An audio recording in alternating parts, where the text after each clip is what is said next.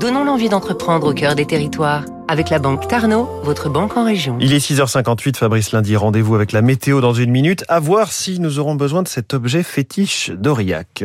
Aurillac est la capitale du parapluie. Le premier magasin remonte à 1846 et juste avant la guerre, la préfecture du Cantal abritait huit usines et plus de 1 million de parapluies en sortaient chaque année. C'était la première industrie de la ville. Aujourd'hui, il n'en reste qu'une, la maison Pigagnol, née en 1884.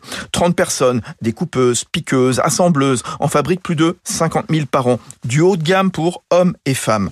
Un savoir-faire centenaire avec des matériaux premium, manches en bois de châtaignier, baleine en jonc, finition en laiton, toile enduite 100% coton, le tout assemblé dans les ateliers au cœur du massif central. Une fabrication artisanale en grande partie, car en 2022, on ajoute un peu de tech pour l'impression et la découpe. La gamme est vaste, deux collections par an, soit 200 modèles, ceux pour les femmes sont plus légers. Les plus robustes sont capables de résister aux grosses intempéries. Mathieu Pigagnol, cinquième génération. Quand j'étais adolescent, les tests se pratiquaient euh, avec une voiture et un toit ouvrant. et puis on se levait, et puis euh, mon père roulait, et puis on regardait jusqu'à quelle vitesse le parapluie résistait. Aujourd'hui, on travaille dans des souffleries pour voir un petit peu l'évolution euh, du produit face au, face au vent. Alors après, on peut résister jusqu'à des vents de 80-100 km heure, mais sinon le produit résiste sans difficulté. Averse, bourrasque, mais aussi des parapluies pour le mariage.